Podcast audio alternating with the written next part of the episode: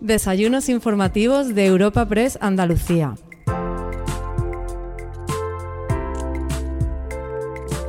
En esta nueva edición de los desayunos informativos de Europa Press Andalucía tenemos el placer de invitarte a un coloquio entre la consejera de Empleo, Formación y Trabajo Autónomo de la Junta de Andalucía, Rocío Blanco, y la exministra de Empleo y Seguridad Social, Fátima Báñez. Esta charla está moderada por el delegado de Europa Press en Andalucía, Francisco Morón, y ha sido presentada por Macarena Gutiérrez, directora general financiera de Atlantic Cooper, a quien podemos escuchar a continuación. Buenos días, bienvenidos a este último desayuno de la temporada del, primer semestre del año 2021 eh, gracias a Cajasol, una vez más, por, acogernos aquí, a Europa Press por organizar estos desayunos, a CEPSA y a Atlantic Copper, que tengo el placer de representar en este eh, desayuno. Y bienvenidas a, este diálogo, a esta mesa, a, a Fátima Báñez, presidenta de la Fundación COE, Rocío Blanco, consejera de Formación, Empleo, Formación y Trabajo Autónomo de la Junta de Andalucía. Pues creo que un diálogo con este, no solo elenco de mujeres, sino el tema, ¿no? el tema del empleo tan importante en la recuperación que seguro que vamos a, tener en los próximos meses. Pues creo que va a ser interesantísimo oír vuestras opiniones, vuestro diálogo y cómo nos vais a, eh, seguro, abrir los ojos de, de las oportunidades que tiene esta gran región que es Andalucía y de cómo las vamos a aprovechar. Así que nada, eh, doy por abierta la, mesa y, muchísimas gracias.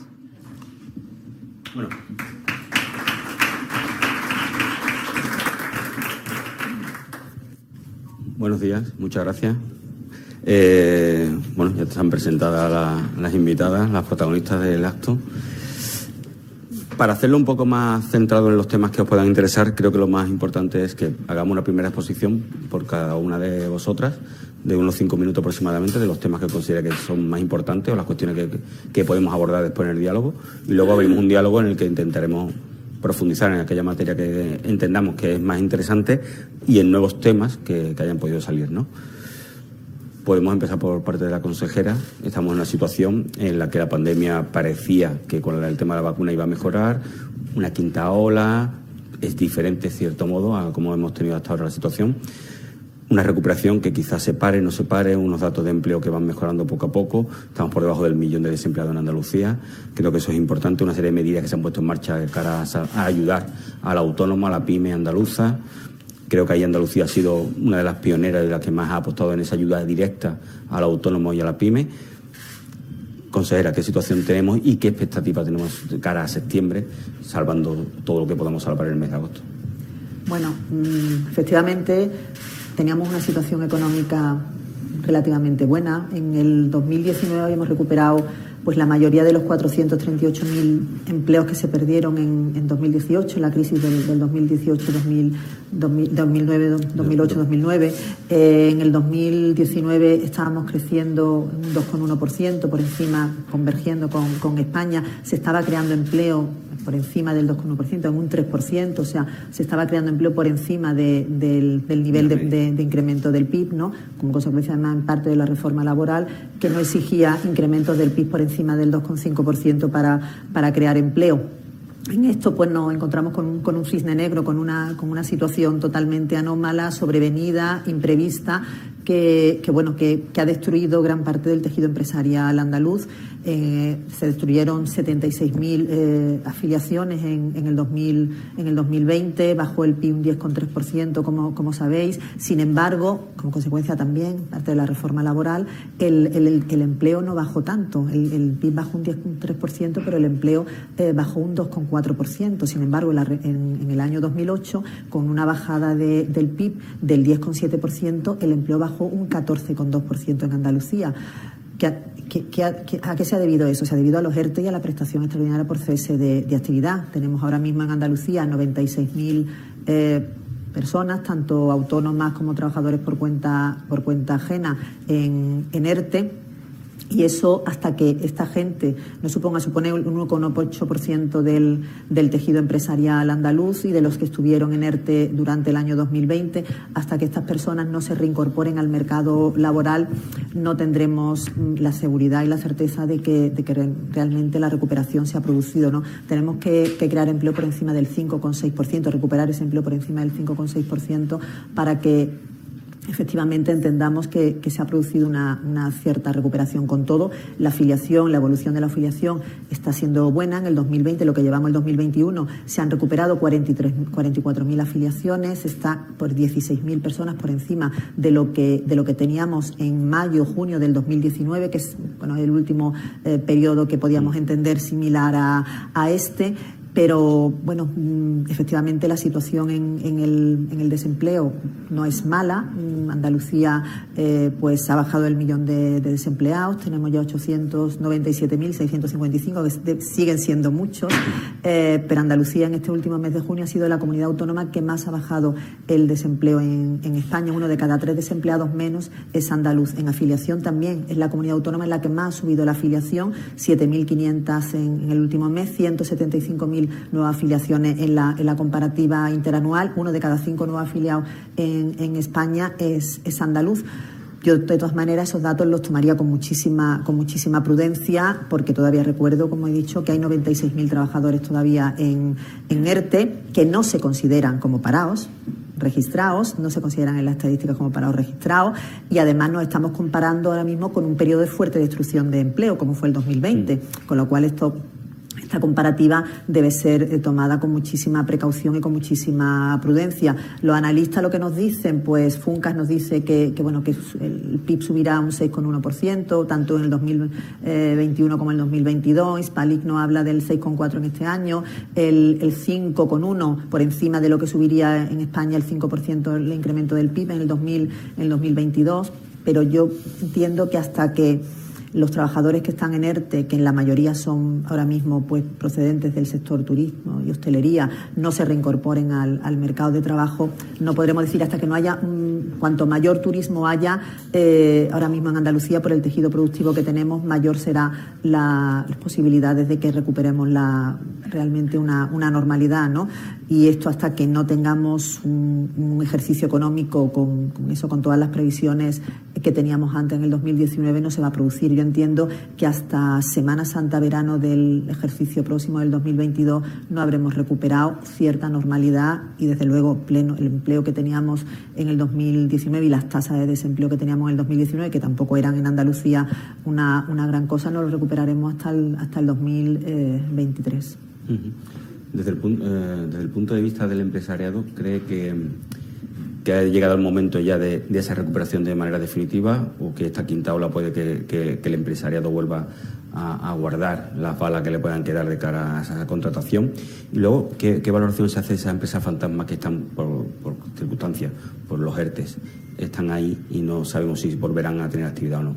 Y sobre todo, ¿qué considera que se ha hecho bien y mal durante la pandemia para afrontar esta nueva situación por parte de la Administración?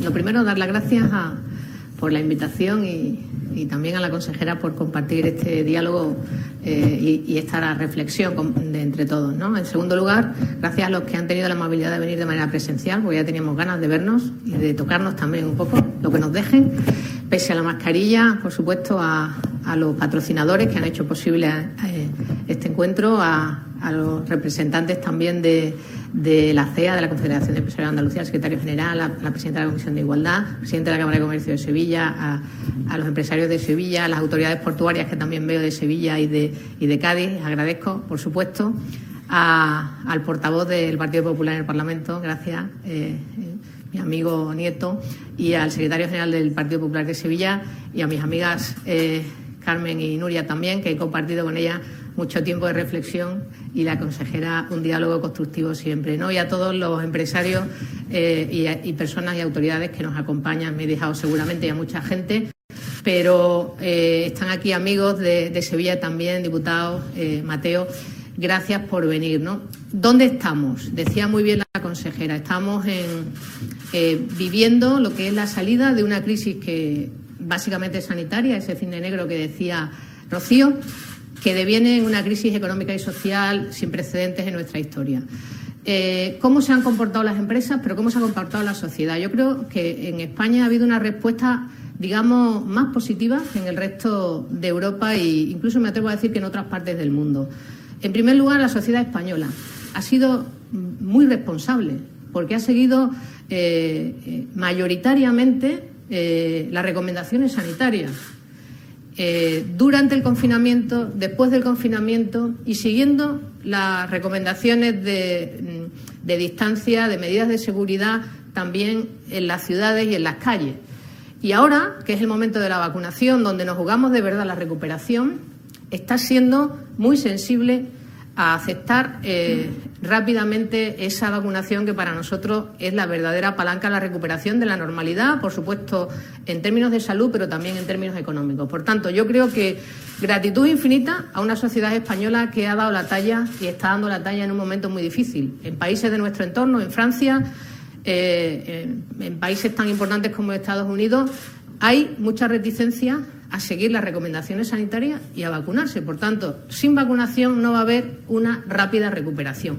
Y ahí la sociedad española se ha comportado mayoritariamente de manera extraordinaria. En segundo lugar, desde el punto de vista de las empresas. Nosotros lo hemos vivido muy de cerca desde la Fundación COE. Las empresas han hecho lo que tienen que hacer siempre, que es priorizar a las personas y ponerlas en el centro para recuperar eh, la normalidad.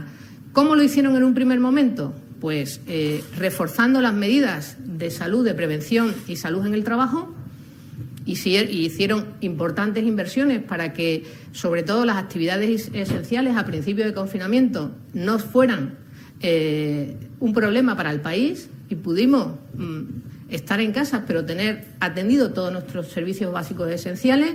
Aquí nuestro recuerdo especial, por supuesto, a, los que dieron la batalla en, los hospitales, en los centros de salud de toda España, el personal sanitario, que es excelente en nuestro país, y, por supuesto, y el resto de, las profesiones que mantuvieron en esos servicios esenciales eh, a la población atendida. Hablo desde los agricultores, los ganaderos, hablo de la distribución, hablo de la logística, hablo de las fuerzas y cuerpos de seguridad.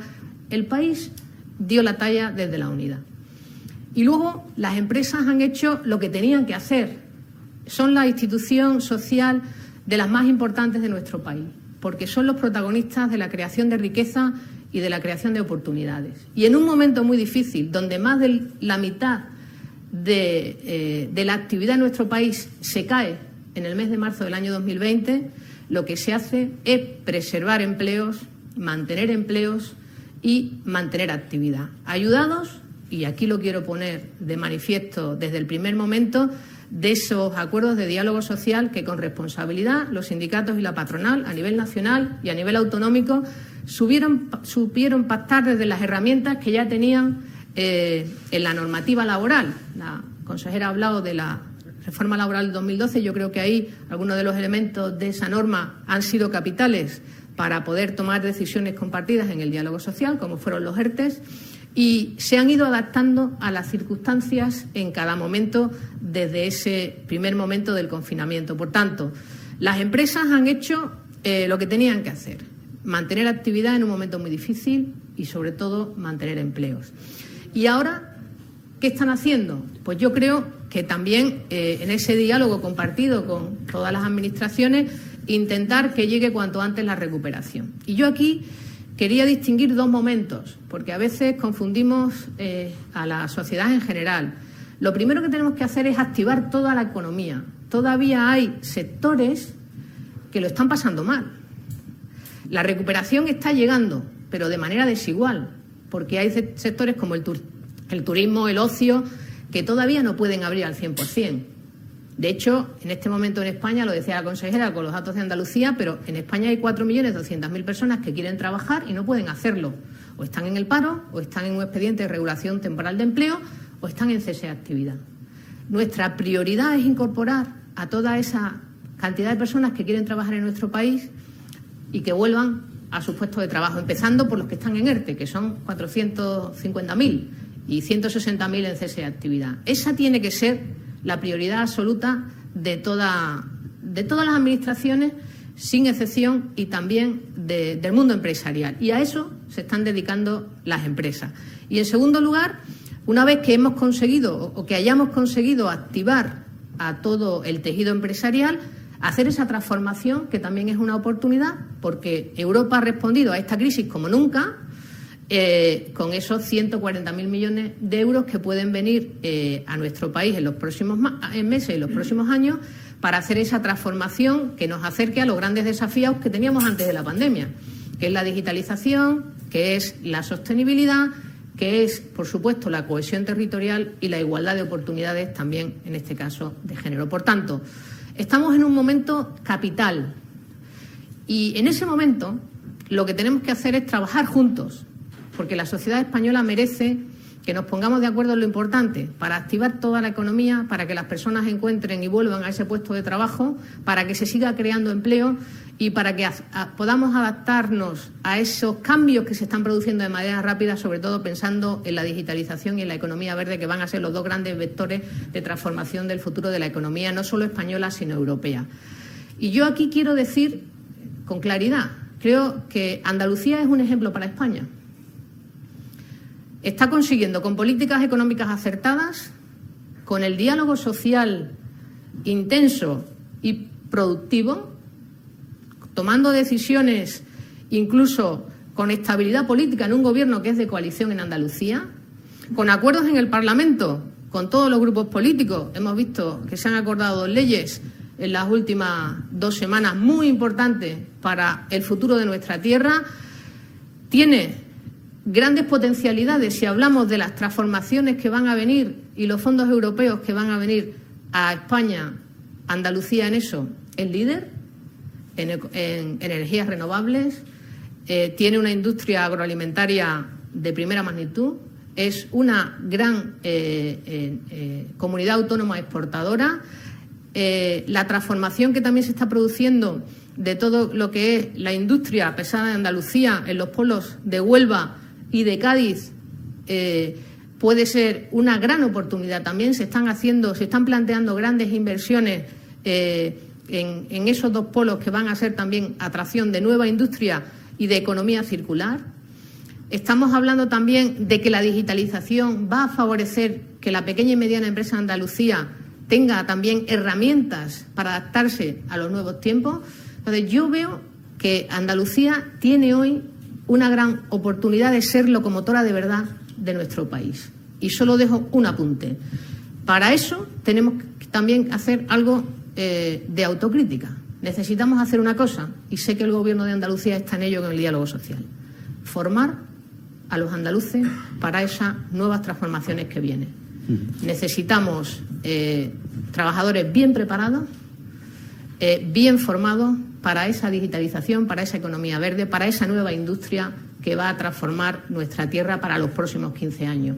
Pero potencialidades tenemos, me consta que intención también tanto del Gobierno andaluz como de las empresas y del diálogo social de Andalucía y estamos en un momento de esperanza. Y yo creo que los andaluces se merecen también esa confianza que da la estabilidad institucional, las decisiones compartidas y la unidad de todo el empresariado en esa misma dirección. Así que, estamos en un momento eh, para, para, la esperanza, en un momento más andaluz que nunca, de verde esperanza. Ah, hemos, han, abordado diferentes cuestiones que queremos profundizar ahora. Se ha hecho referencia al tema laboral, eh, esos ERTE que están ahí. Consejera, ¿cree que ha sido una buena herramienta el tema de los ERTE? ¿Cree que esa recuperación desigual que se estamos viendo en diferentes sectores significa que los ERTE haya que prorrogarlo un tiempo más, un periodo más, quizás hasta final de año, bueno, o estudiar alguna otra fórmula. Y también hemos hablado de la necesidad de esa seguridad que el empresariado necesita, eh, que se esté hablando constantemente de la reforma laboral, ¿cree que es bueno o es malo? Bueno, los ERTE son, estaban en la reforma laboral, estaban antes del 2012, pero, pero efectivamente mm, es una herramienta potentísima. O sea, se ha, se ha demostrado que, la utilización de los ERTES ha sido un colchón importante para, para, mantener el tejido empresarial y productivo y sobre todo para mantener los empleos, para preservar los, empleos.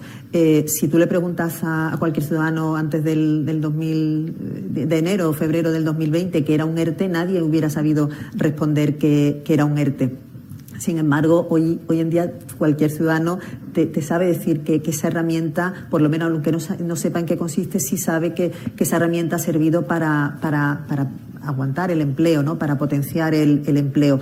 Eh, tenemos todavía, como, he dicho, 96.000 trabajadores en, en, ERTE en Andalucía y, tenemos que, bueno, que propiciar que, esa reincorporación sea, sea cuanto antes. Parece que el Gobierno da por sentado que va a haber una, sexta prórroga del ERTE a partir del 30 de, septiembre eh, y bueno, y ahora habla también de un ERTE post-pandemia, ¿no? del mecanismo de sostenibilidad para, para el empleo, un ERTE en el que, en el que bueno, se, parece que, bueno que sería un ERTE estructural, no un ERTE coyuntural, como ha sido el de, el de esta pandemia, que sería con autorización de la que necesitaría autorización de la autoridad laboral, valga la redundancia, y que tendría que estar establecido a partir del 31 hasta el, 31 de diciembre de este de este ejercicio. ¿Cómo quiere financiar el gobierno ese ERTE? Pues parece que con la hucha de, la, de las prestaciones por, por desempleo, eh, cosa que, que bueno que yo tengo mis mis, dudas de que se pueda hacer así, por lo menos a, día de hoy, porque la hucha está vacía. O sea, eh, en, el, en el 2020 la, la hucha de las prestaciones por, por desempleo tuvo un déficit de 9.000 millones de euros. En lo que llevamos de 2021 eh, estamos en 3.500 de déficit y previsiblemente terminemos este ejercicio con 6.700, 6.000, 7.000 millones de déficit con respecto a lo que había. ¿Cuándo se podrá utilizar esa hucha de las pensiones? Pues cuando el ciclo económico cambie, las cotizaciones empiecen a, subir y las prestaciones por desempleo a, bajar. Eh, pero además es que en todo el, ciclo económico comparado no ha habido una capacidad económica suficiente en ningún momento. En el mejor de los casos ha habido 4.700, 5.000 millones de euros de, superávit para aguantar este ERTE estructural que se pretende acometer eh, ahora. Mm, tendrán que tener también en cuenta los fondos europeos, tanto también el SURE como, como los fondos europeos propiamente, propiamente dichos. Eh, también habrá que tener aportaciones de los presupuestos generales del Estado y algún mecanismo de, prestación por parte de, la Unión de la Unión Europea. Lo cierto es que, que bueno, que también pueden propiciar la, utilización de empresas zombie, mm, este tipo de, empresas que no son que no son viables y sobre todo también que este mecanismo ya, ya lo ha dicho el ministro de, Inclusión y Seguridad Social que se puede utilizar también que quieren utilizar parte de esta hucha de las pensiones para, para propiciar el para pagar para compensar el déficit de, la, de las pensiones, ¿no? Con lo cual esta hucha no da para todo, o sea que que entiendo que se tiene que, ver de forma sosegada dentro del diálogo social siempre, porque, porque es una herramienta, tiene que ser una herramienta muy, muy poderosa y tiene que, verse dentro del, diálogo social. Y, sobre todo además no debe de ser exclusiva de, y excluyente sobre todo de, un ERE por, por, causa económica, organizativa, productiva, como en un principio en el primer borrador que se, que se trasladó a los agentes económicos y sociales estaba de forma que, que las empresas tenían que justificar muy mucho ante la autoridad laboral que no se iba a utilizar el, el, el, ERE por las razones que, o sea, que se tenía que utilizar el ERE por ciertas razones y que el mecanismo de sostenibilidad para el empleo no se podía utilizar. Parece que eso se ha, se ha obviado por, por ahora y, bueno, y se va a apostar por este, este que entiendo que tiene también una grande fortaleza, ¿no? Como que se va a propiciar que, que los trabajadores que están en, ese ERTE, en ERTE tengan una prioridad en la formación eh, van a ser colectivos prioritarios para la formación. Tenemos que capacitar a nuestro, a nuestra, a nuestro, en este caso a los andaluces, a los ciudadanos, para esa nueva época que, viene en digitalización, en nuevas tecnologías, que es lo que el, tejido productivo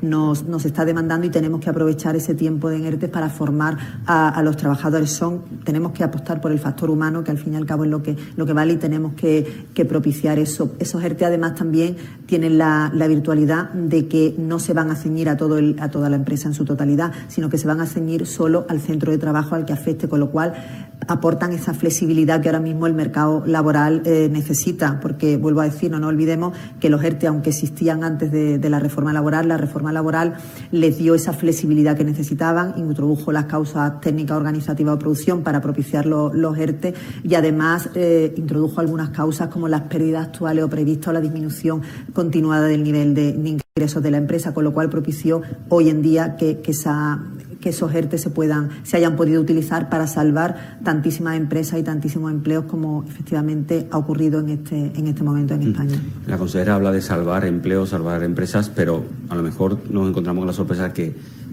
más de la mitad de esas empresas en realidad no son productivas, no van a recuperarse nunca, no van a volver al mercado, ¿no? Entonces estamos manteniéndola de una manera artificial y que no sabemos cuándo llegará el, final. ¿no? Y por otro lado, eh, el tema de que se esté volviendo a hablar de la subida del salario mínimo interprofesional es una es algo que puede perjudicar a esa creación de empleo o a esa necesidad de recuperar empleo.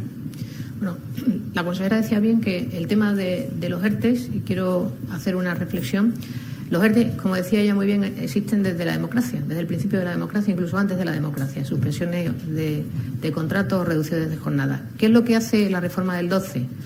Eh, flexibiliza las condiciones de tal manera que las decisiones que se tienen que tomar a nivel de empresa con sus representantes eh, de los trabajadores se puedan eh, hacer de manera rápida. ¿Por qué? Porque cambiamos el control ex ante que había antes de la reforma del 12 por el control ex post. Se controla después el ERTE, una vez que se toman las decisiones de manera rápida. Y eh, en el año 14, eh, creo recordar, eh, con ocasión de, una tragedia, como pasó en Campo Frío y luego pasó posteriormente aquí en Ibarra, en Sevilla, diseñamos lo que eran los ERTE de fuerza mayor, que tenían aparejados, además de lo que ya significaba el la suspensión temporal de empleo o ese expediente de regulación temporal de empleo, el que estuviera eh, muy bonificado, el 100% de las bonificaciones durante un año, prorrogable a dos años, con reposición de prestaciones. Es decir, este tipo de decisiones ya estaban en la norma laboral. Con lo cual, eh, hemos visto que ha servido para dos crisis. En la primera parte de la crisis financiera anterior, de 2008 a 2011, se destruyeron tres millones y medio de empleos. Luego ya, después de la reforma laboral, por la flexibilidad que, entre otras cosas, propiciaron los ERTE, aunque también había otras decisiones de flexibilidad interna en las empresas, eh, se, pudo, se pudo recomponer esa situación. Y en esta crisis, cuando se cierra con el confinamiento la economía en un 50%, 3.800.000 personas de manera rápida se van al ERTE y nos quedan por recuperar 450.000. Es decir, ha sido una reforma claramente que ha dado respuesta a dos crisis muy importantes. La segunda fase de la primera crisis de, financiera de, 2011 en adelante y en esta crisis. Es una herramienta de flexibilidad. ¿Qué es lo que está diciendo la Comisión Europea? ¿Qué están diciendo los organismos internacionales? Que la flexibilidad es clave para atender a las crisis. De esa manera salvaremos empresas, pero sobre todo salvaremos empleo. Llevamos perdidos 90.000 empresas desde el inicio de la crisis del COVID-19. No podemos permitirnos que se siga destruyendo tejido productivo. Evidentemente, son empresas más pequeñas en sectores muy castigados. Pero la prioridad es recuperarlo.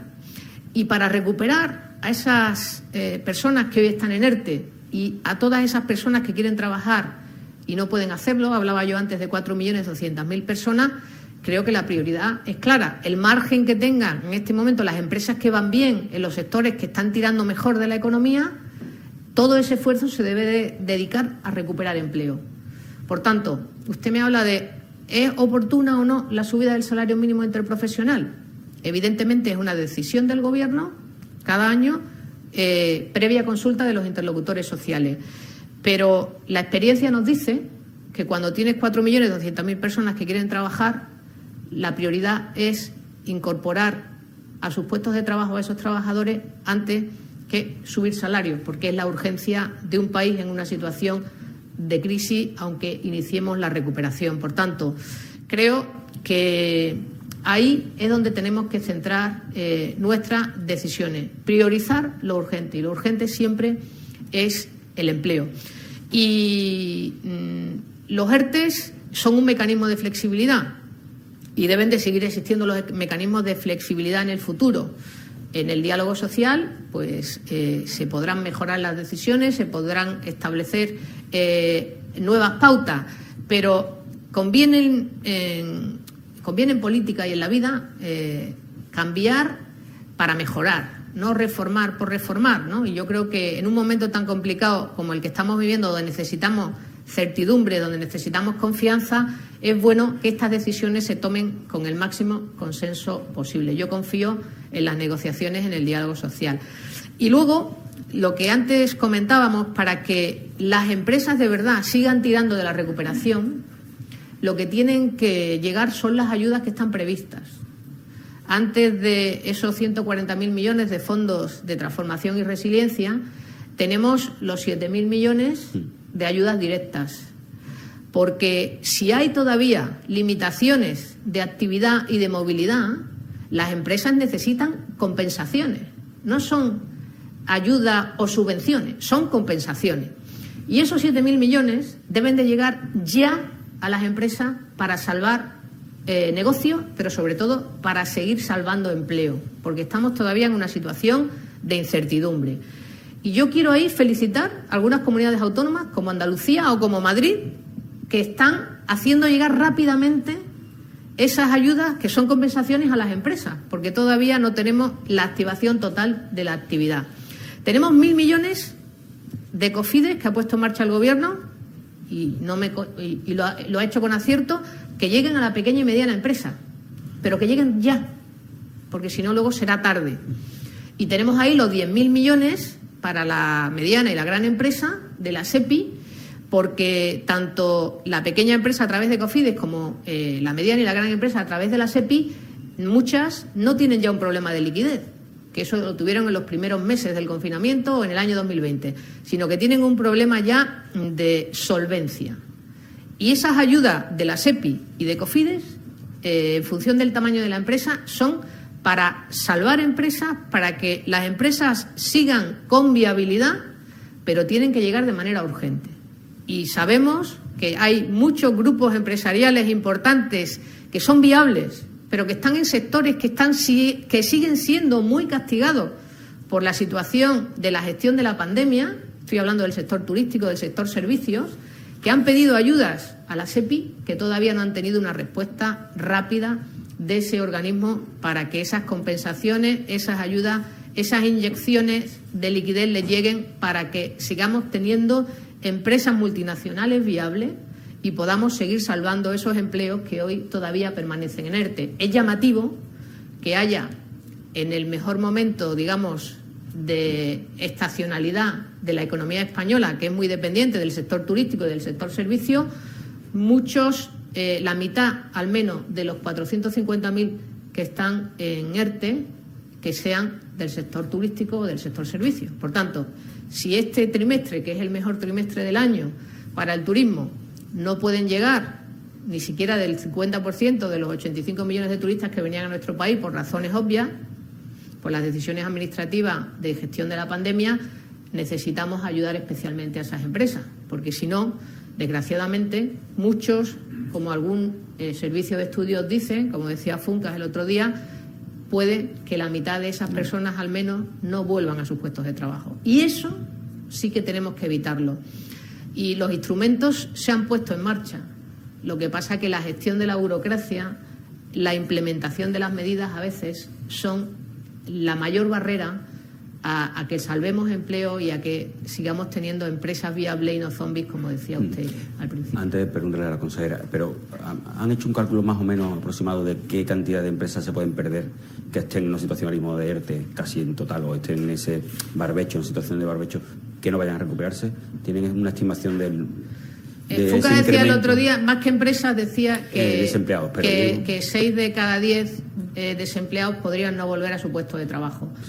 Insisto, lo que las empresas estamos diciendo a nivel andaluz y a nivel nacional es que si las ayudas directas de 7.000 euros, de 7.000 millones de euros llegan rápido y los otros dos fondos que se han puesto para capitalizar empresas, como son el fondo de la SEPI de 10.000 millones y los 1.000 millones de COFIDE, se hacen de manera rápida, y no con tanta burocracia, porque cuando te llega el dinero puede ser tarde, eh, salvaremos empresas. Pero, insisto, eh, hemos perdido 90.000 desde que empezó la pandemia. Por tanto, no eh, estamos como para seguir perdiendo tejido productivo, porque es muy difícil de recuperar. Y necesitamos que las empresas vean que ante decisiones administrativas y no fallos o problemas de mercado, sino decisiones administrativas de limitación de actividad o de movilidad, necesitan que le lleguen esas compensaciones. Hay otros países de nuestro entorno, como Alemania, que desde el primer momento, y es Alemania, en el tema de los ERTE, tomaron una decisión mm, determinante. Y es que los ERTE directamente duraban desde el principio del confinamiento hasta final del año 2021. Aquí hemos ido haciendo renovaciones permanentes, que yo no digo que esté mal, yo digo que no es lo mismo dar confianza a las empresas diciendo que tiene año y medio por delante para gestionar tus recursos humanos en la empresa y hacer eh, una empresa viable a medio plazo que cuando va tomando decisiones cada trimestre. En segundo lugar, voy a dar un dato que me parece demoledor. Hasta junio, de cada 100 euros perdidos por eh, una pequeña empresa, por un autónomo, microempresa o autónomo, en España en ayudas le hemos devuelto 20. En algunas comunidades autónomas un esfuerzo mayor, con la ayuda complementaria de la Junta de Andalucía. En Alemania, 75. En Francia, 45. Esa es la verdad. Entonces, eh, mm, nosotros somos el país que somos, nuestro PIB es el que es y nuestra riqueza nacional es la que es, pero ha habido decisiones más valientes de los gobiernos nacionales de nuestro entorno europeo que las medidas que se han tomado en España. Ahora bien, aunque sean las que se han tomado, que terminen llegando. Porque para cuando nos la quieran dar, a lo mejor la empresa ya ha cerrado. Y eso no nos lo podemos permitir. Consejera, la Junta de Andalucía puso en marcha dos paquetes de ayudas directas, sobre todo pymes y autónomos, que al final España es un país de pymes y de autónomos, más que de grandes empresas. Eh, no sé si tienen previsto algún tipo de ayuda más a partir de septiembre o ver cómo queda eh, el verano, a ver cómo queda lo que son las empresas del sector turístico para poner algún plan específico. Y luego el tema del el, plan Sumamos, me gustaría saber el balance de cómo va y qué perspectivas hay incluso con esa tercera dosis de recuerdo que hay que quizás, o de refuerzo, que haya que poner eh, a final de año. ¿no? no sé si todo eso está planteado ese, el plan de Sumamos y si está hablado con las empresas. Bueno, efectivamente, mm, nuestra consejería tiene la competencia en políticas activas de empleo y desde el primer momento, en el 2020, nos pusimos a, arbitrar medidas dentro del diálogo social, porque todo se ha hecho dentro de ese campo de juego que es el diálogo social, que es muy potente y además te da la, seguridad y la certeza de que estás, de que, bueno, de que estás dando en, la diana, ¿no? de que efectivamente esas ayudas mm, están llegando al tejido productivo o a, las, em, o a los trabajadores eh, de la forma y en la manera en la que, en la que se establece. ¿no? Se firmaron dos acuerdos en, en julio por un importe de 682 millones de euros y este último en, en marzo por un importe de 732 millones de euros. Andalucía es la comunidad autónoma que más ha invertido en, dentro de su capacidad económica de toda, de toda España en el, en el tejido productivo. Efectivamente, hicimos unos paquetes de, ayudas para autónomos. Mm, se, se, gestionaron en 35 días porque además la prontitud en la respuesta era la, entendíamos que, que era lo, acertado. No, de nada servía que, bueno que estuviéramos, como muchas de las ayudas que nos hemos encontrado, como el ticket de autónomos, que se venía eh, tardando en tramitar 10 años. Entonces entendíamos que la prontitud en la respuesta en este caso era, era esencial. Eh, tramitamos más de 135.000 ayudas por importe de 125 millones de euros ahora mismo en autónomos. A su vez, hicimos una medida de mantenimiento de empleo eh, que entendíamos que era muy, muy buena para las empresas que han estado en ERTE en algún momento y empiecen a sacar a sus trabajadores de ERTE. Esa medida sigue ahora mismo en, vigor. Eh, queremos hacer una, una segunda tanda en octubre porque exigíamos un mantenimiento de empleo de cuatro meses, porque tiene que haber una efectividad, es una subvención, se le paga el 35% del coste social a las, a las empresas por cada uno de los trabajadores durante cuatro meses y esta medida la queremos replicar a partir de octubre de, este año. Queremos también eh, hacer una medida para autónomos en el segundo, en el, después del segundo semestre del, del año. Eh, también tenemos ¿También sería ayuda, ayuda directa? Sí, siempre ayuda directa, porque además hemos automatizado las ayudas de autónomos, tanto la, el diseño como la tramitación y la gestión es de forma automatizada. La tenemos que llevar al diálogo social, a ver lo que, lo que opinan los, agentes económicos y sociales de, de, esto que estamos, que estamos planteando, pero siempre automatizado de forma eso, que le lleguen en el momento en que lo entiendan.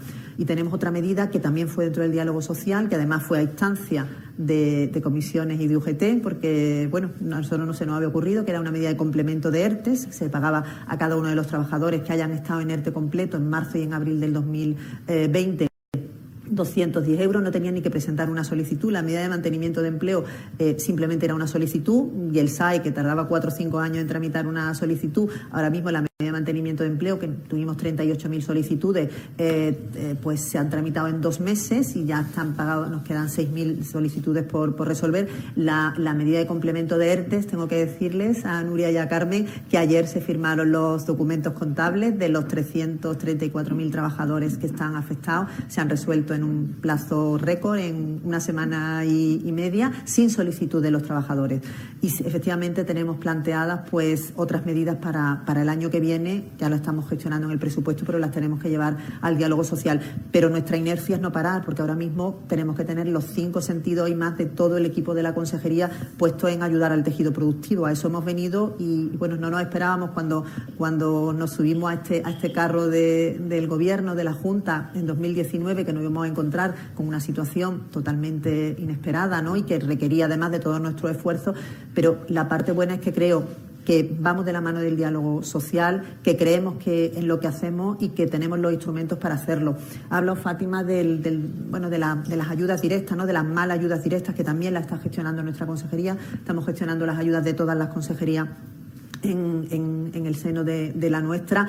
Eh, son unas ayudas, venían recogidas en el Real Decreto Ley 521 del Gobierno, nosotros las hemos trasladado al Decreto Ley 10. No están teniendo en ninguna comunidad autónoma la, repercusión que nos gustaría tenernos. En Andalucía tenemos 1.109 millones de euros para trasladar al tejido productivo ahora mismo y, con, ahora mismo llevamos 500. Hemos, hemos ampliado el plazo al 15 de septiembre para propiciar el que, bueno, que haya más empresas que, que lo soliciten, pero los requisitos que nos vienen de establecidos preestablecidos por, por el Real Decreto Ley de, estatal son muy estrictos y constriñen muchísimo el cumplimiento de, los de, de, las, de las causas ¿no? para, para solicitarlos. Tiene que haber un 30% de bajada, pero también tienen que ser facturas que se hayan generado desde el 1 de marzo del 2020 al 31 de mayo del 2021 y que estén sin pagar, con lo cual nosotros le trasladamos al Gobierno que nos permitiese mm, eh, abonar facturas que ya estuviéramos pagadas, que no interrumpiera, que no y el principio de caja y de vengo que no lo, que no lo, para, que no lo partiera, ¿no? sino que, que nos permitiera mm, abonar facturas que ya estuvieran hechas, porque pocas empresas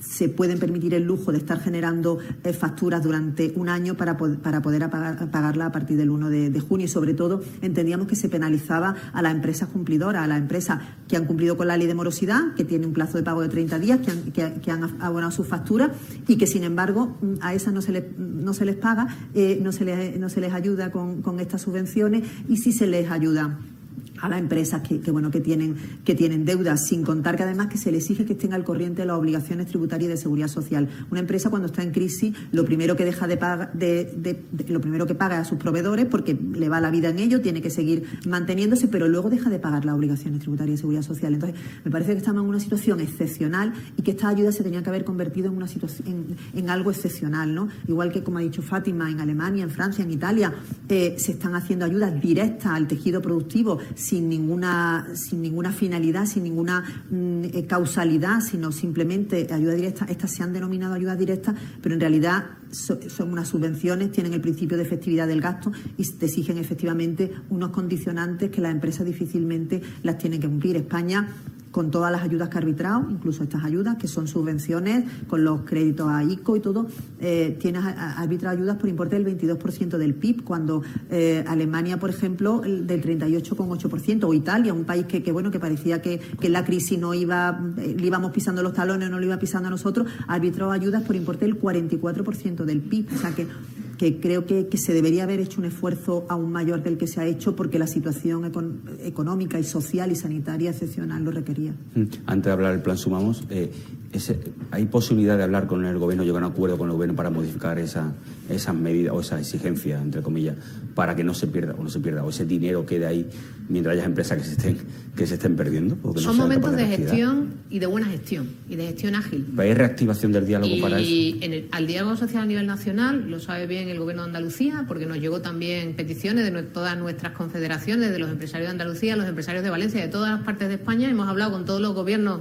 desde COE Eh, el presidente Antonio Garamendi ha hablado con el Gobierno directamente, con la vicepresidenta económica, porque, como dice muy bien la consejera, las rigideces de la norma, tal como está diseñada a nivel nacional, hace muy difícil que eh, en cada comunidad autónoma se pueda ser más o menos flexible en función de las necesidades del tejido productivo. Se abrió un poquito la mano, por decirlo de alguna manera, pero mm, da eh, bastante tristeza, produce tristeza y produce además mm, un poco de frustración a nivel empresarial que teniendo, por ejemplo, en Andalucía 1.100 millones de euros, solo se haya podido eh, aplicar ya el 50% porque se quedan fuera muchas empresas y efectivamente, como decía la consejera con razón, estamos penalizando a la empresa cumplidora frente a la incumplidora. Porque si al problema que tenemos hoy de, pandemia, de gestión de la pandemia, eh, además le, eh, las malas prácticas de la crisis anterior, como es la elevada tasa de morosidad que tenían entre empresas y entre las empresas y las administraciones, la volvemos a poner de manifiesto en esta crisis, pues estamos eh, convirtiendo la crisis del COVID-19 en una crisis financiera otra vez. Entonces, eh, no podemos castigar a la empresa cumplidora frente a la empresa que no ha cumplido.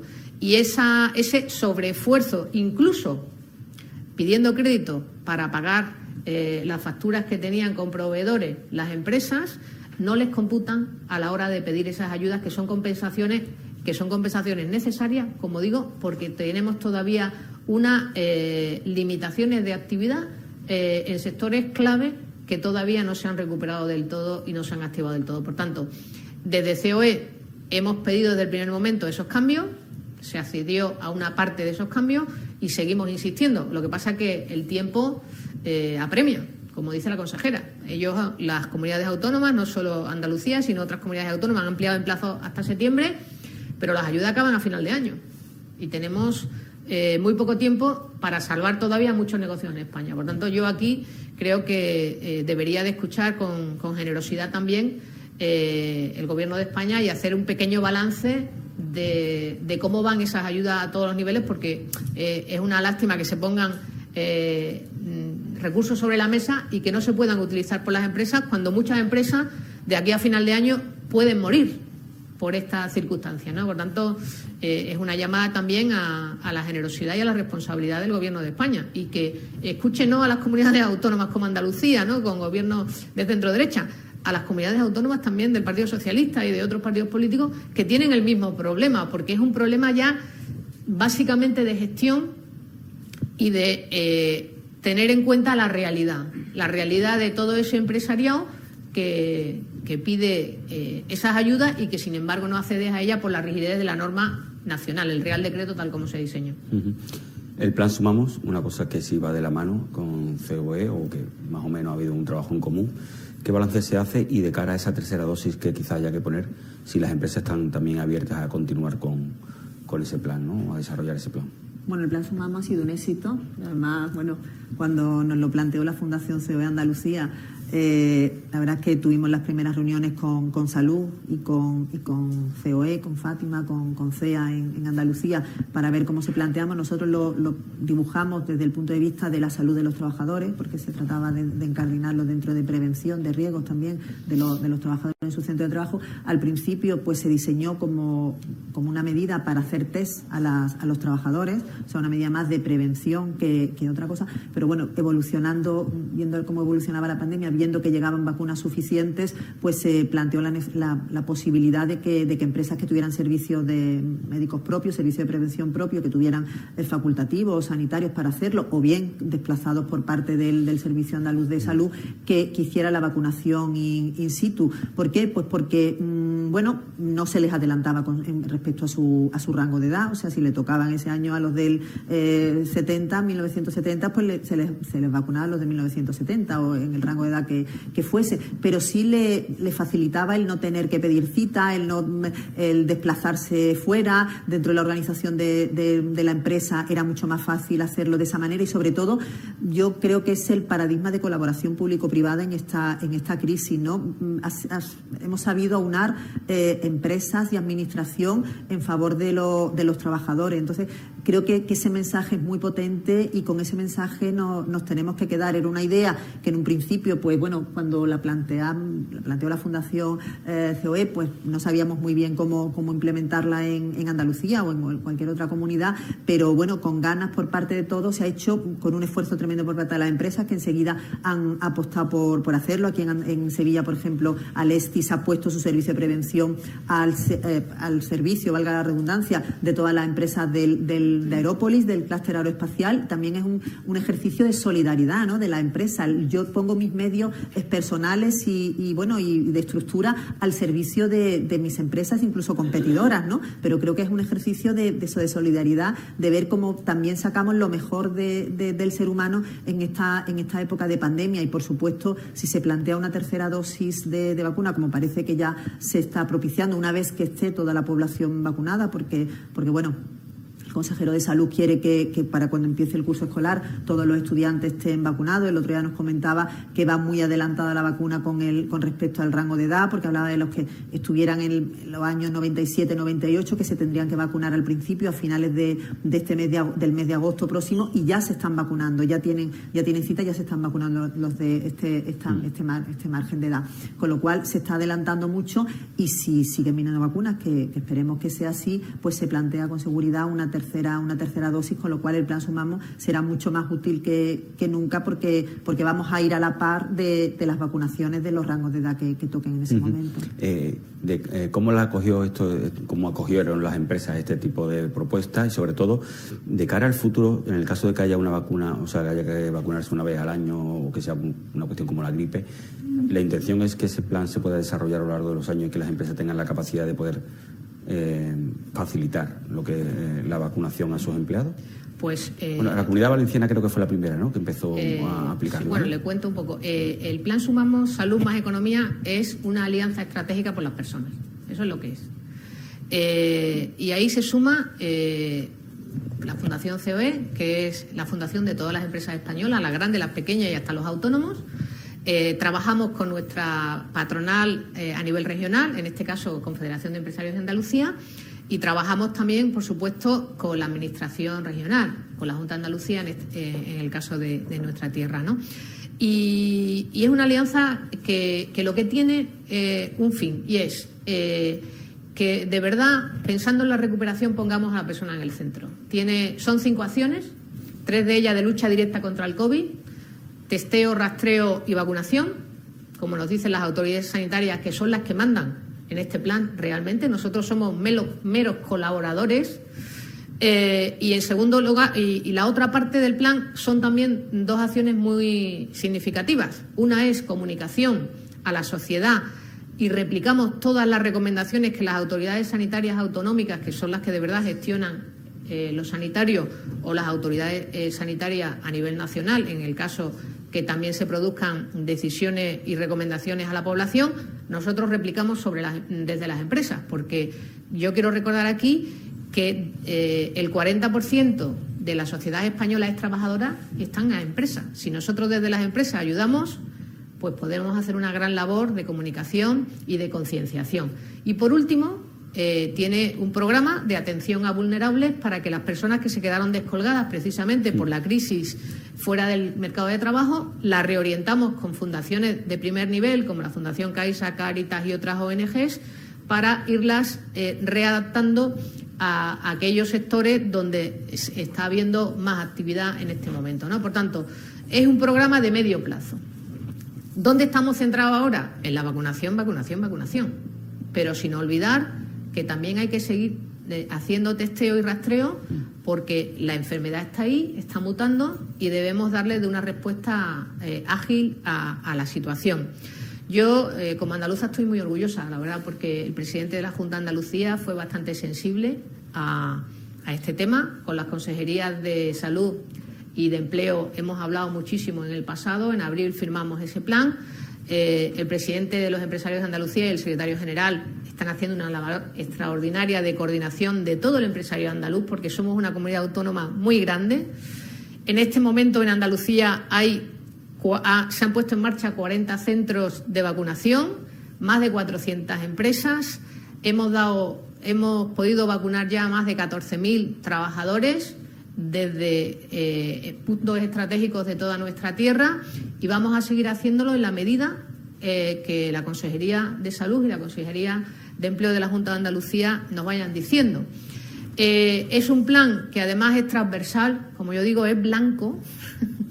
Estamos, hemos hecho acuerdos con 13 comunidades autónomas de España. Probablemente se incorpore una 14 próximamente. Entre ellas también está, por cierto, la ciudad hermana de Ceuta para los andaluces, ¿no? Eh, de todo, pero Madrid, Castilla-León, Castilla-La Mancha, Valencia, eh, Galicia, Principado de Asturias, Aragón, Cataluña, eh, Murcia, Andalucía, o sea, están las grandes comunidades de España ahora mismo. El plan Sumamos está repercutiendo sobre más del 95% de la población española y hemos Mm, firmado también, aparte de con esas 13 comunidades autónomas, hemos firmado también con más de 20 entidades públicas, entre ellas, por supuesto, y muy importante, el Ministerio de, Seguridad Social, porque las mutuas, que son colaboradores eh, en, en el ámbito de prevención y de seguimiento de la salud de los trabajadores, se han incorporado también para vacunar en algunas comunidades autónomas. La estrategia la decide la comunidad autónoma, que es de verdad la autoridad sanitaria. Nosotros somos simplemente los aceleradores, los, que acompañamos y complementamos la labor que se hace de manera excelente por los servicios sanitarios de todo el país. Por tanto, eh, la empresa aquí que ha querido, ha querido dar un paso más porque tenemos claro tres cosas. Para que llegue de verdad la recuperación, lo primordial es vacunación, vacunación y vacunación. Y en el camino Mientras tanto, prevención a través del testeo, y en eso cada comunidad autónoma tiene su estrategia, y siempre, y aquí quiero mandar también un mensaje a todos los andaluces, responsabilidad.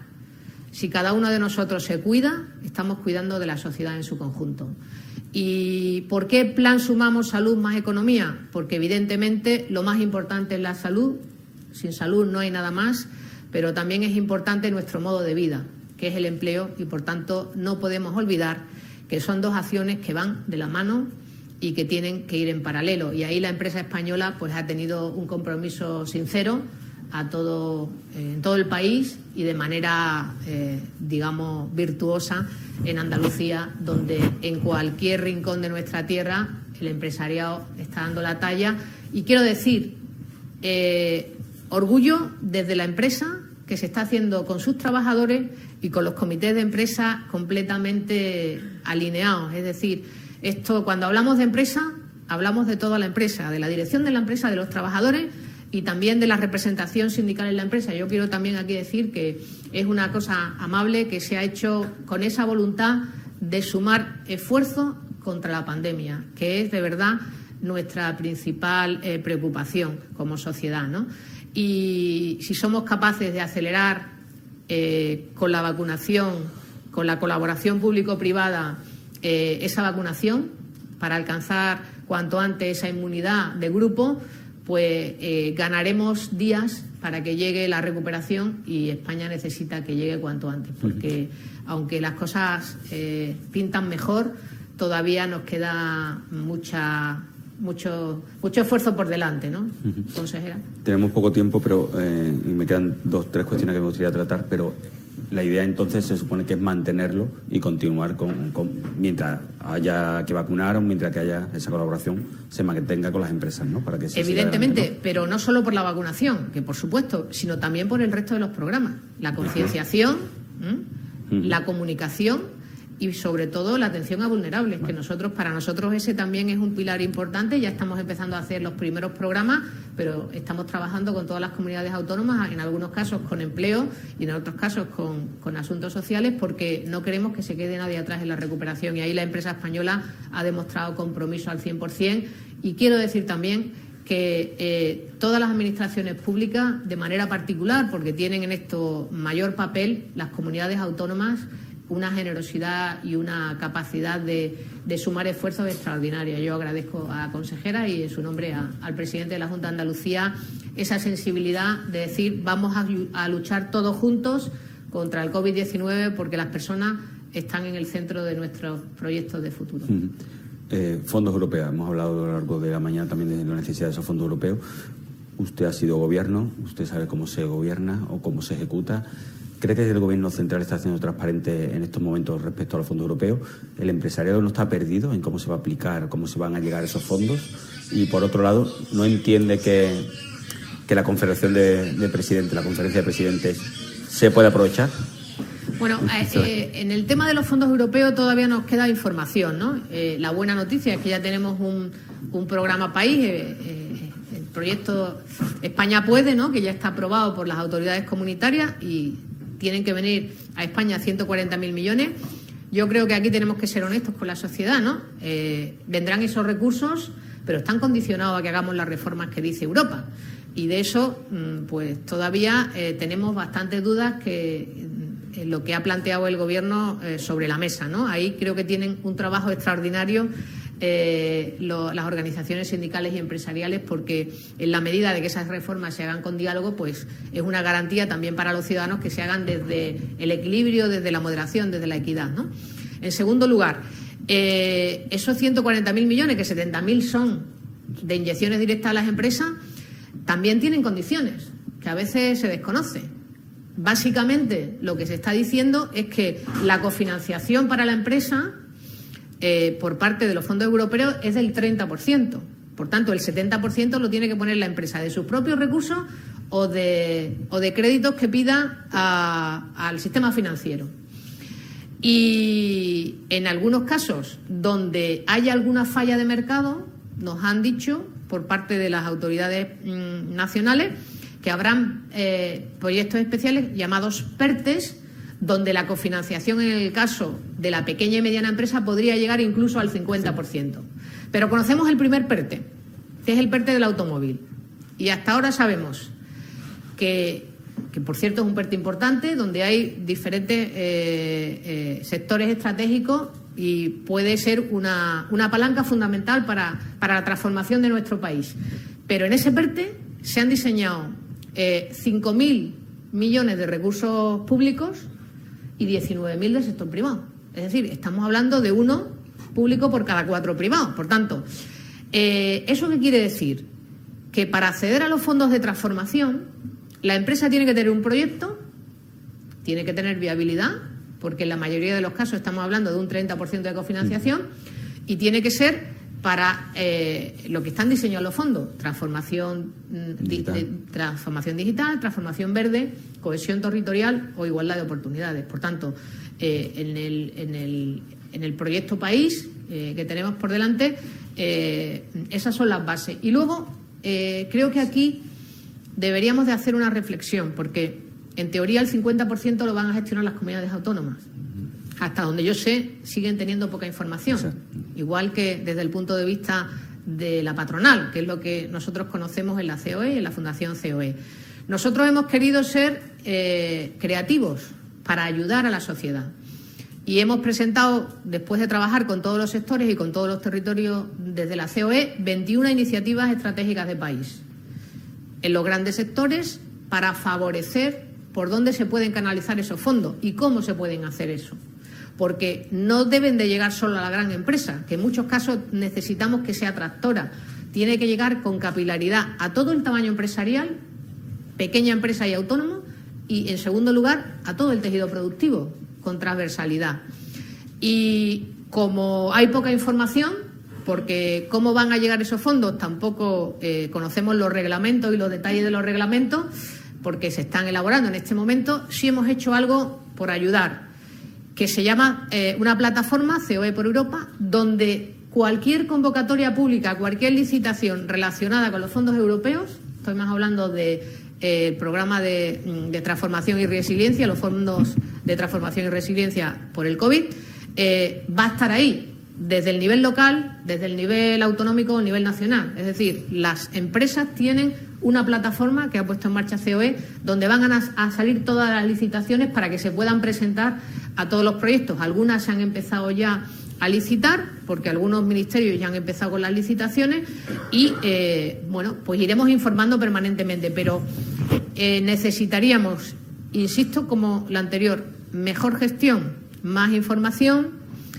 menos burocracia y luego más transparencia en la gestión. Y aquí creo que el Gobierno está a tiempo de intentar buscar, con ocasión de los presupuestos generales del Estado que, se están elaborando, ayer se presentó el techo de gasto, un gran acuerdo parlamentario. Porque, como decía, y aquí lo digo desde como ciudadana, ¿eh? lo que decía el líder del Partido Popular, Pablo Casado, España merece que también es el tema de la gestión de los fondos europeos para transformar la economía española para los próximos 15 años, eh, digamos, un gran acuerdo del país. ¿no? Y ahí, pues, eh, nunca es tarde para el diálogo, sobre todo si es un tema tan importante para la sociedad española y, por supuesto, para las empresas y sus trabajadores. Desde la Junta de Andalucía se ha ido insistiendo en que no hay información al respecto, que no se sabe cómo se tiene que ejecutar ni si se va a ver capacidad para ejecutarlo. ¿Teme que se pueda que perder ese dinero o se pueda perder la oportunidad de ayudar a tantísimas empresas a salir adelante?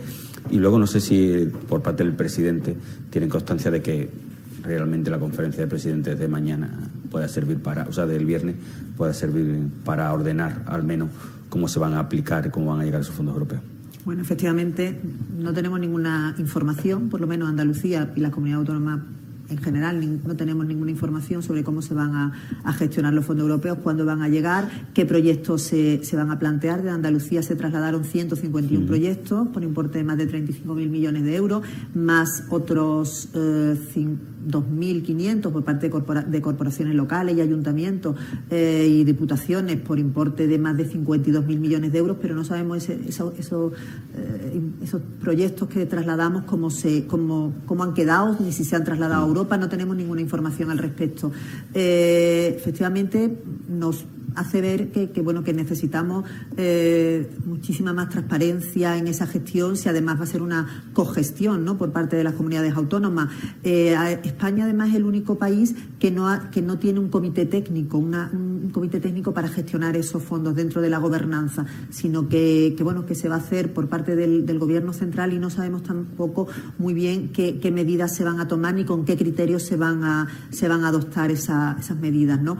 Mm, nos hace sospechar que no va muy bien la cosa cuando los presupuestos generales del Estado ya estaba pintado en, los presupuestos actuales del 2020 24.000 millones de euros eh, para fondos europeos. Se sabía que el Banco Central Europeo iba a adelantar ese dinero, con lo cual se pintaron eso, y, que, bueno que el dinero de fondos europeos llegaría más tarde, con lo cual sí se incluyeron 24.000 millones de euros en los presupuestos generales del Estado actualmente y el grado de ejecución es del 0,38%. Solo se han ejecutado 196 millones de euros de los 24.000 millones de euros que teníamos pintados con lo cual la capacidad de ejecución mm, de, España, ¿no? en este caso, ¿no? del Estado español, de fondo europeo, mm, se está viendo en entredicho, ¿no? está muy mermada. Cierto que España, normalmente, en la tradición que tiene, deja siempre la ejecución de los fondos para el final, pero en los 416 hitos que ha trasladado el Gobierno de España, de los hitos de los objetivos para, para para a, Europa para pagar esos fondos europeos, para recibir esos fondos europeos, eh, tiene mucha premura, establece mucha premura en, recibirlos cuanto antes porque quiere hacer los hitos cuanto antes, con lo cual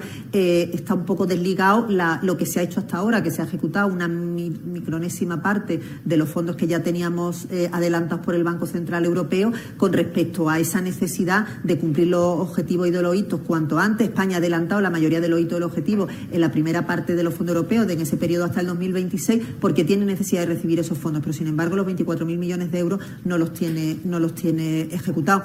El, Banco Central Europeo y BBV también eh, dice que, que, bueno, que las inversiones son buenas que es bueno recibir dinero para hacer inversiones, pero que si esas inversiones van unidas a reforma, el PIB podría subir cinco puntos más. Eh, España tiene que tener eh, el convencimiento y, hacer el trabajo para, efectivamente que no sean simplemente eh, inversiones, sino que hayan reformas potentes que, modifiquen el tejido productivo. ¿no? Hasta ahora, pues en la conferencia sectorial, lo que ha recibido empleo, por ejemplo, en la última conferencia sectorial que se produjo el 21 de julio, pues se nos asignaron 127 millones de euros a la, en concreto a Andalucía porcentaje similar al resto de comunidades autónomas. Dentro del componente 19, que es digitalización, y del componente 23, que es bueno, sostenibilidad y, cohesión territorial.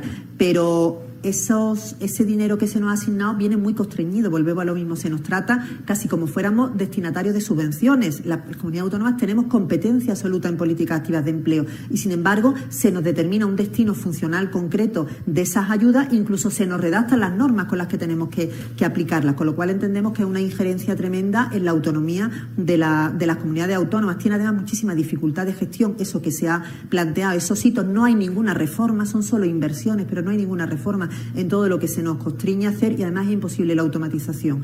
Eh, no es una cuestión política, porque todas las comunidades autónomas tenemos la misma. Mm, el, mismo, el mismo impedimento para, gestionarlo y entendemos que, mm, bueno que mm, eh, uno de, los hitos, por ejemplo, es eh, trasladar y contratar a trabajadores durante dos años en la administración pública poco dice de la temporalidad que queremos desterrar de la administración pública y de esa dualidad del mercado laboral que, por otro lado, no está compeliendo eh, Europa a, eliminar. ¿no?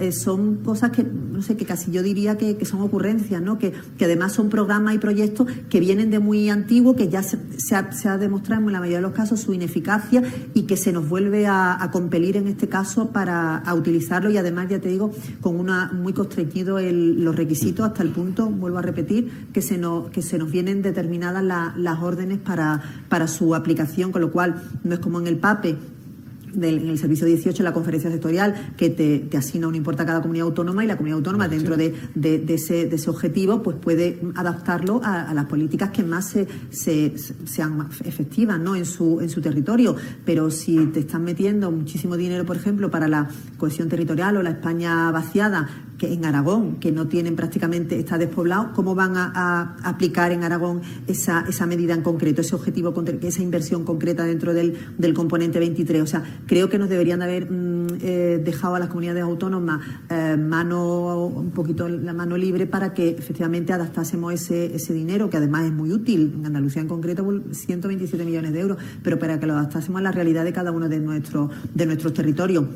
La Comunidad Europea habla de que, bueno, y el Gobierno, ¿no? que, estos fondos europeos pueden suponer un aumento del 4% del PIB, pero eso sí, si se, si se utilizan para inversiones productivas, cosa que por lo que estamos viendo a lo mejor no va a ocurrir, mm, en el mejor de los casos a lo mejor eh, suponga un aumento del PIB del 0,6%, ¿no? O sea, es muy importante los proyectos a los que dirijamos esos fondos europeos. Tienen que ser inversiones acompañados de, reformas. Si es así, pues eh, podemos tener un retorno de 1,1, 1,8 mm, euros por cada euro aplicado en, en, algún proyecto. Tenemos que ver también la coyuntura económica, si, si hay confianza y el ahorro no, no, se contiene, ¿no? Y, efectivamente las empresas cofinancian esos, esos fondos europeos. La coyuntura económica también en el momento en el que sea, que se, que se utilicen cuanto, cuanto antes y sobre todo que se, que se hagan sobre un campo abonado. Si el campo está abonado eh, y la siembra está, está bien hecha, esos fondos europeos llegarán. Pero sobre todo tenemos que ser muy conscientes que no es simplemente dinero para gastar, sino que tenemos, tenemos que aprovechar para reformar realmente el tejido productivo español. Si no, de nada servirá porque cuando mm, estos fondos europeos acaben y el one-off, el, principio de sostenibilidad financiera, que, que, bueno, que ahora mismo ese, ese principio está desterrado precisamente por, por la pandemia, vuelva y vuelvan las reglas de, de, política fiscal de la Unión Europea, si no hemos aprovechado para hacer las reformas necesarias, mm, vamos a volver a ser un vamos a, a volver a ser un país que, que bueno que no tiene oportunidades y desde luego no nos lo podemos permitir ni Andalucía ni, ni España tenemos que ser muy conscientes de que es una oportunidad preciosa para, para pasar de, de, lo pintado en los presupuestos a la realidad de las empresas que además necesitan que ese dinero llegue y necesitan eh, pues eh, reactivar y, y, aprovechar ese dinero en sectores productivos y en proyectos que, que realmente aporten. Tenemos dos minutos. Eh, quería hablar de la formación porque es cierto que también es importante. Se ha hecho referencia también a que, hay que modificar o adaptar esa formación a lo que requiere el futuro de, España o de Andalucía. En Andalucía se está apostando por lo que es la FP dual y sobre todo ahora ese proyecto se quiere llevar a universidades. Ahí las empresas sí juegan un papel muy importante, que es entender que la educación puede ir ligada con lo que es la formación dentro de esas empresas. ¿no? Eh, ¿Qué respuesta está teniendo o, prevé por parte de esas empresas y si entienden que tienen que involucrarse en esa formación, aunque sea universitaria, y que sea dirigida directamente a lo que requiere cada una de esas empresas? ¿no? Es un esfuerzo colectivo, ¿no? En realidad. Es un esfuerzo colectivo y además un dato solo. De uno de cada de las dos personas que están en el paro no ha terminado la educación secundaria obligatoria. Por tanto, formarles rápidamente es parte de que mm. sea una palanca y un puente de verdad al empleo. ¿no? Y luego la experiencia nos dice en España y fuera de nuestro país, eh, en Europa, que hay determinadas políticas que dan mejores resultados. La FP y particularmente la formación profesional dual, que se hace alternativamente en la empresa trabajando eh, en prácticas y, formándose, es la que eh, da un nivel de inserción eh, espectacular, sobre todo pensando en los jóvenes, que para nosotros es una prioridad con esas tasas de desempleo tan altas que tenemos en nuestro país, en, momentos de crisis y en momentos de, de bonanza económica. Por tanto, la FP tiene que ser la gran llave.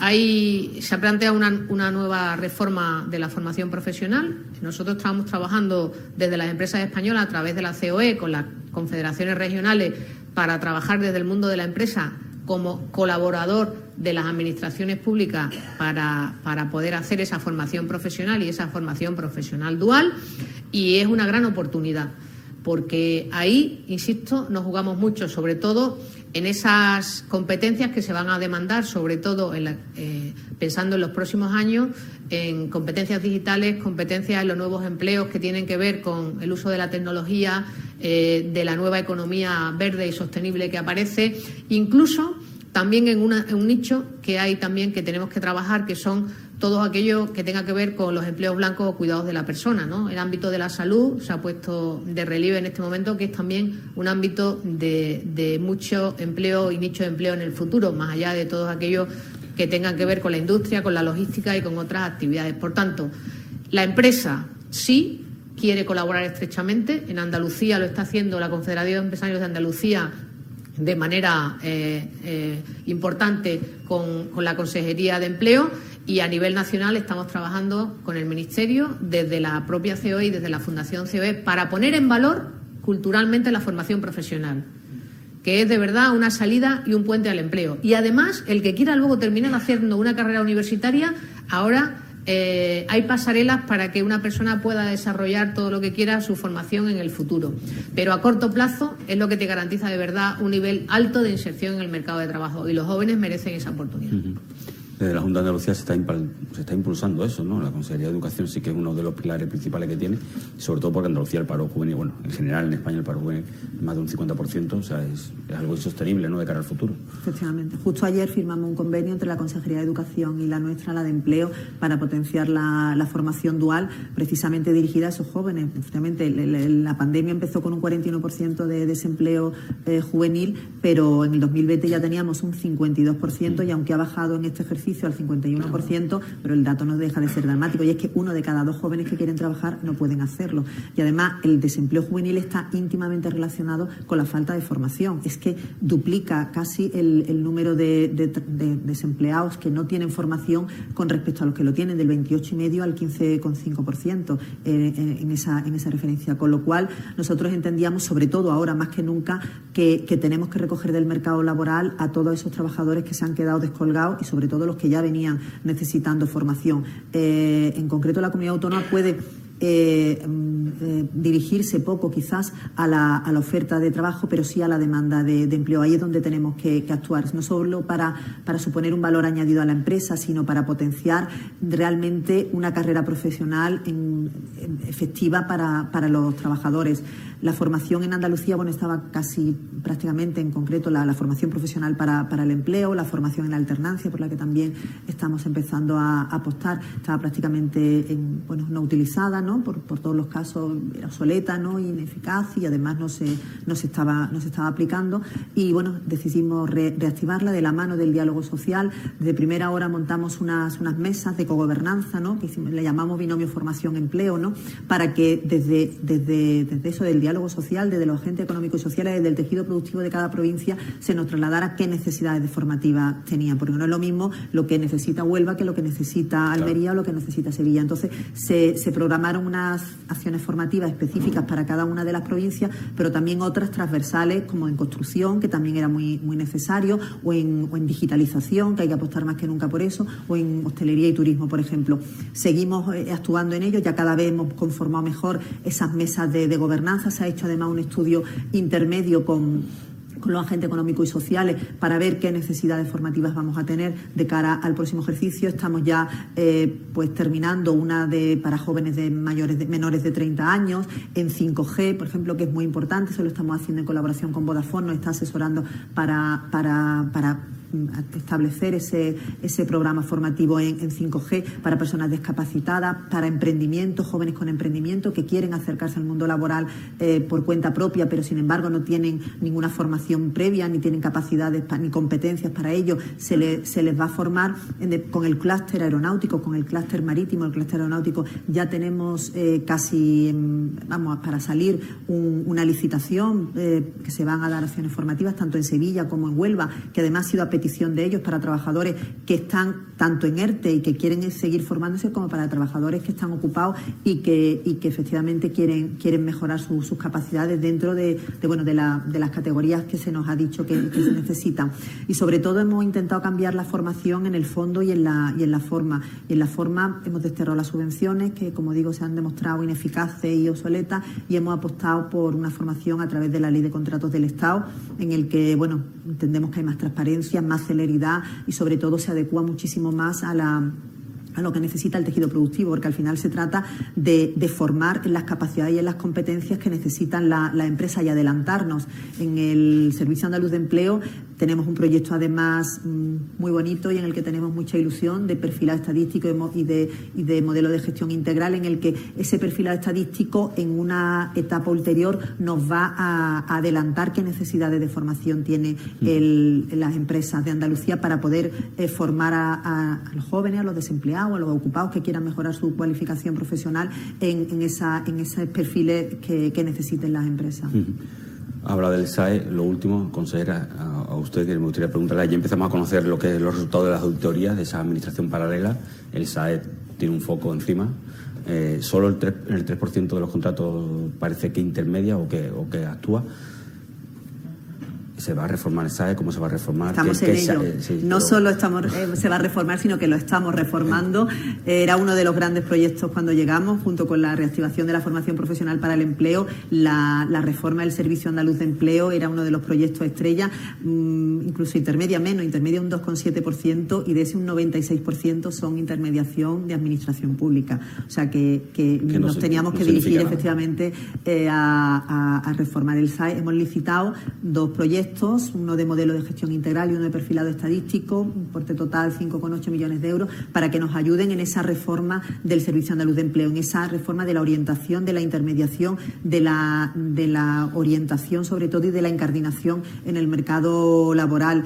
Eh, estamos trabajando además con nuestra gente de, desde, todos los niveles, porque queremos implicar a, a, todas las personas que están en el Servicio Andaluz de Empleo en este, en este gran proyecto. Hace dos semanas se lo presentamos y la verdad es que fue ilusionante ver cómo, aunque ellos habían participado en las mesas de, trabajo, fue ilusionante ver cómo lo, cómo lo recogían y cómo lo recepcionaban. Muchos nos decían, parece que no estaba en el Servicio Andaluz de Empleo cuando estabais hablando de ello, porque lo que queremos es hacer, que, que, lo hagan de, ellos y que realmente el Servicio Andaluz de Empleo pues tenga la implicación que, tiene que tener. Es, es, un mecanismo potentísimo de intermediación laboral en, una comunidad autónoma, en una administración pública y tiene que, tenemos que conseguir que sea esa herramienta útil para, para, para, efectivamente para que sirva para que las empresas encuentren los perfiles profesionales que tienen y que los trabajadores realmente acudan porque, porque entiendan que, que, es un mecanismo de, de, contratación ¿no? y que les va a servir que ¿Nos vamos a llevar muchas sorpresas cuando conozcamos esas auditorías? Bueno, mm, en general, bueno, eh, a, partir de la semana que viene estará ya en el, en el portal de transparencia los 6.000 folios, buena, una buena lectura para vacaciones, para, para todo. Y, y bueno, es ahora mismo un, es un, diseño, ¿no? Simplemente es un... Bueno, se hace, ahora hay que actuar, ¿no? Ahora hay que actuar, efectivamente, simplemente se nos, se nos ha trasladado, pues es una radiografía, ¿no? De lo, que, de lo que se ha encontrado, muchas de las cosas ya lo sabíamos, por ejemplo, en el Servicio Andaluz de Empleo, nosotros ya éramos conscientes de lo que nos estaba diciendo la auditoría, de hecho, muchas de las cosas se las hemos contado nosotros a los auditores y ya estábamos actuando desde, desde el inicio de la legislatura precisamente para, para propiciar esos, esos cambios. Ahora, bueno, tenemos que, actuar ya una vez que conocemos eso, esa radiografía, ¿no? ese diagnóstico que se se nos ha hecho a través de, bueno, del programa ¿no? de mejora y de simplificación de, los entes instrumentales, la administración instrumental, que ahí es donde realmente se va a ver pues eh, bueno qué, qué, dificultades de, de gestión había, que qué, significación tiene todo lo que nos ha trasladado en la auditoría y se, bueno, y se empezará a trabajar sobre ello porque no nos olvidemos que es dinero público. Si fuera dinero nuestro, pues podríamos hacer lo que queríamos, pero el dinero público es un dinero sagrado, es un dinero que a los ciudadanos les cuesta muchísimo trabajo eh, ganar y que trasladan en parte a la Administración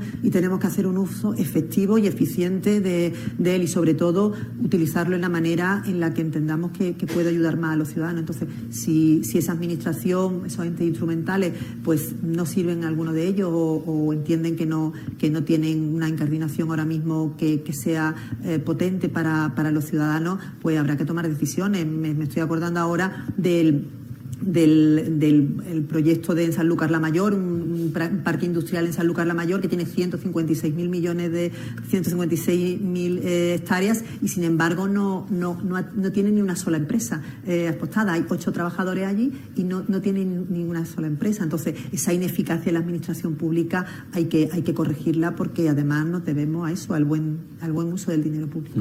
Bueno, nos hemos pasado un poco de tiempo, pero Agradezco mucho que hayáis venido, que hayáis asistido y espero que lo podamos repetir con una situación diferente y hacer un, dibujo de lo que es la post-pandemia. Muchísimas gracias. Gracias a vosotros.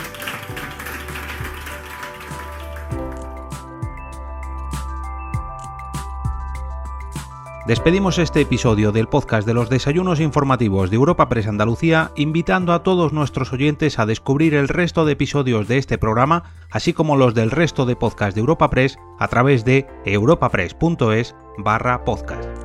Recuerda que todos ellos están disponibles en las principales plataformas de podcasting.